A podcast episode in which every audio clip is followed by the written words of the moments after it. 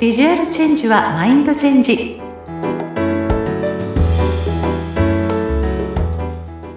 皆さんこんにちは。外見戦略コンサルタントの相原由紀です。さて今回は骨格診断って何？ウェーブタイプ編をお送りします。あのね、最近骨格診断という言葉は聞いたことあるっていう人も増えてきたと思うんですけれども、え何それ知らないっていう人のためにね、ちょっとご説明したいと思います。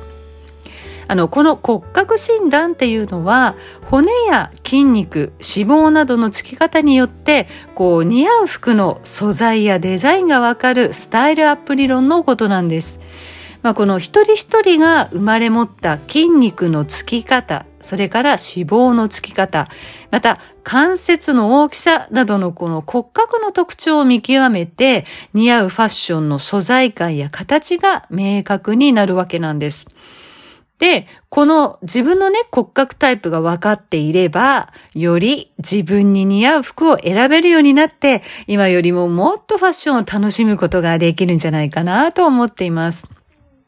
あの、まだね、どのタイプかわからないっていう方は、まあ、ネットで骨格診断って検索すると簡単に調べられますので、試してみてください。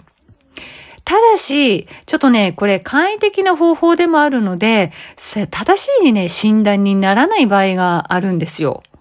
はい。私ね、まあ、実はね、あの、実際にやってみました。どんな結果になるかな、なんて言って。そしたらば、本当は私ナチュラルタイプって言って、割とフレーム感がある骨感関節しっかりしているタイプのね、ものなんですけれども、ウェーブタイプって診断されたんですよ。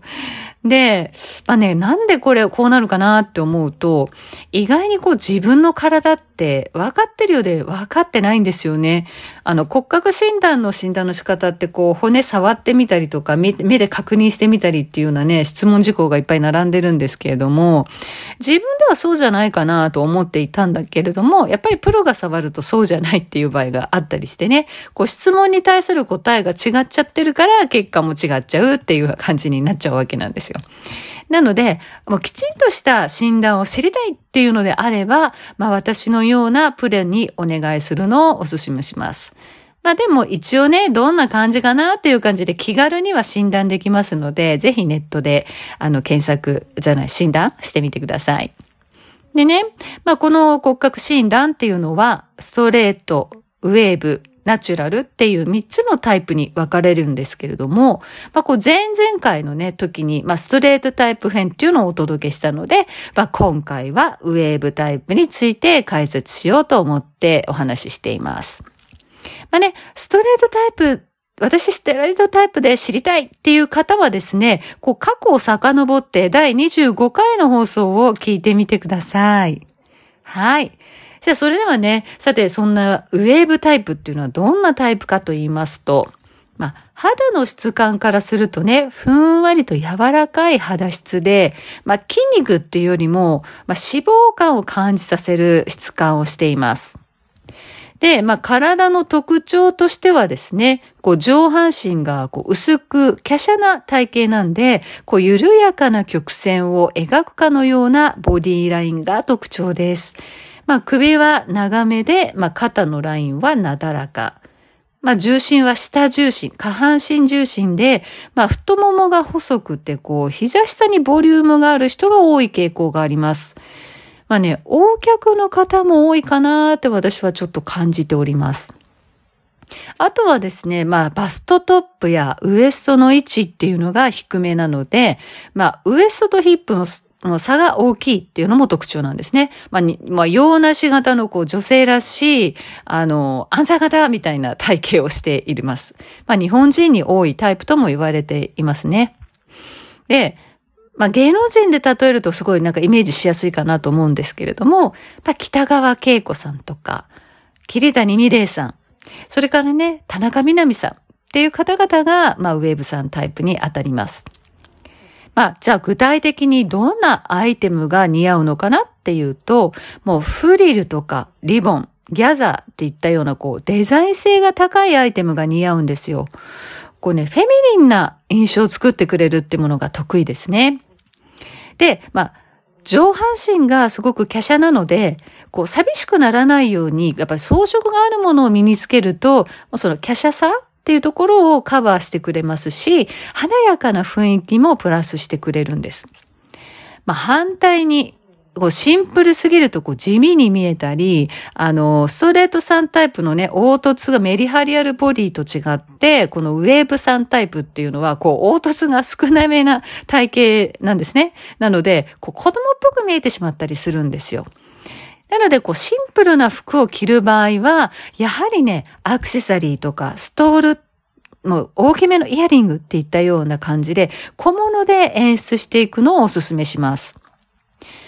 それからの首元、まあ、ネックラインっていうのは、まあ、上半身の華奢さをカバーしたり、その華奢な鎖骨をきれいに見せるネックラインがいいんですよ。まあ、具体的にどんなネックラインかと言いますと、もうラウンドネック。それからスクエアネック。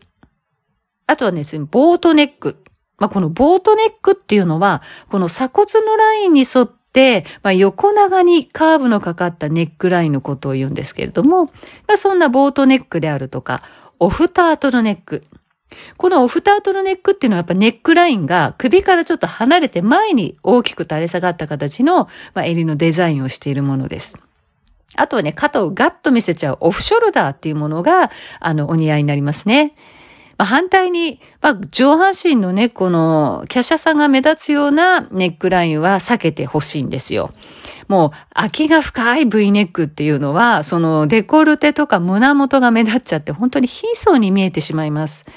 また、こう、ハイネックっていうものも、やっぱり長い首が強調されてしまったり、こう、バストトップの低さが目立ってしまったりとね、こう、ウェーブさんにはあまり相性が良くないかなと思いますので、やはりここもですね、このハイネックが着たいっていうことであれば、大振りのネックレスをポイントでボーンと置いたりして、カモフラージュしてください。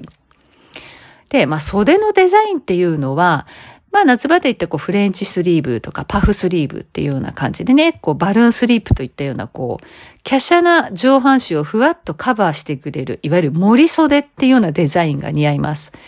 まあほんとここ最近ね、森袖と言われるもののアイテムが非常に多いなって私見てて思うんですね。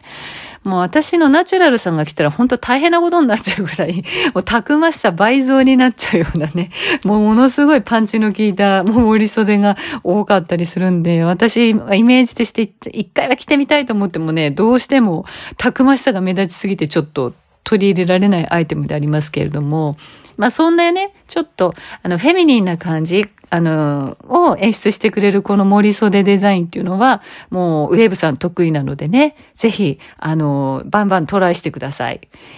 で、ボトムスのシルエットなんですけれども、まあ、膝下丈のタイトスカートだったり、まあ、A ラインとかフレアスカート、まあ、プリーツスカートなんかがいいですね。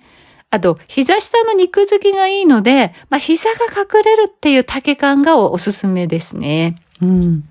あと、特にね、腰から広がるフレアスカートっていうのは、腰位置が高く見える効果があるので、もうウェーブさんには相性抜群です。反対にこのパンツの場合はですね、腰回りが肉付きがいい。ね、下半身重心ですので、やはりこう、下半身にこう余裕が生まれるこうタックの入ったテーパードパンツっていうのがおすすめです。で、このテーパードパンツっていうのはどんなパンツかって言いますと、太ももから足首にかけてどんどんどんどん細身に、細くなっていくシルエットになっている形がテーパードパンツと言います。このパンツはですね、どんなタイプの方にも似合う鉄板のパンツのデザインとなってますので、まあ、ウェーブさんでもパンツをお持ちでない方っていうのは、この、まずはね、一本目は、タック入りのテーパードパンツをお勧めしたいですね。逆にね、苦手なのはだらぼーっとしたもうゆったりしたシルエットったり、あと気膨れして見えるカーゴパンツとか、もうとにかく下半身がね、あの、大きく重たく見えてしまうワイドパンツっていうものものは、まあちょっと NG なのかなって気がします。まあ、これらのシルエットを選ぶ場合は、本当にね、薄手で、こう、柔らかい素材を選んで、こう、ソフトな肌質にこう、馴染ませるような形で取り入れてみてください。で、あと、巻きシスタ、スカートも、重く見えてしまう傾向があると思うので、もし履きたい場合には、こう、ヒールを履いて足元に空間を作ったり、まあ、首にストールを巻いたり、こう、帽子をかぶったりとしてね、目線を上げると、まあ、いいバランスになっていくので、こう、着こなしにはご注意ください。で、こう、ウェーブの人っていうのは、まあ、結果ね、華やかで装飾的な服とか、フェミニンな服が得意ですし、まあ、腰の位置を高く見せるハイウエストのボトムスを取り入れるとスタイルアップできるので、この秋のアイテムとして加えてみるのもいいかもしれませんね。さて、いかがでしたでしょうか？今回は骨格診断って何？ウェーブタイプ編をお送りしました。次回は素敵なゲストをお迎えしての対談バージョンとなるのでお楽しみに。それではまた。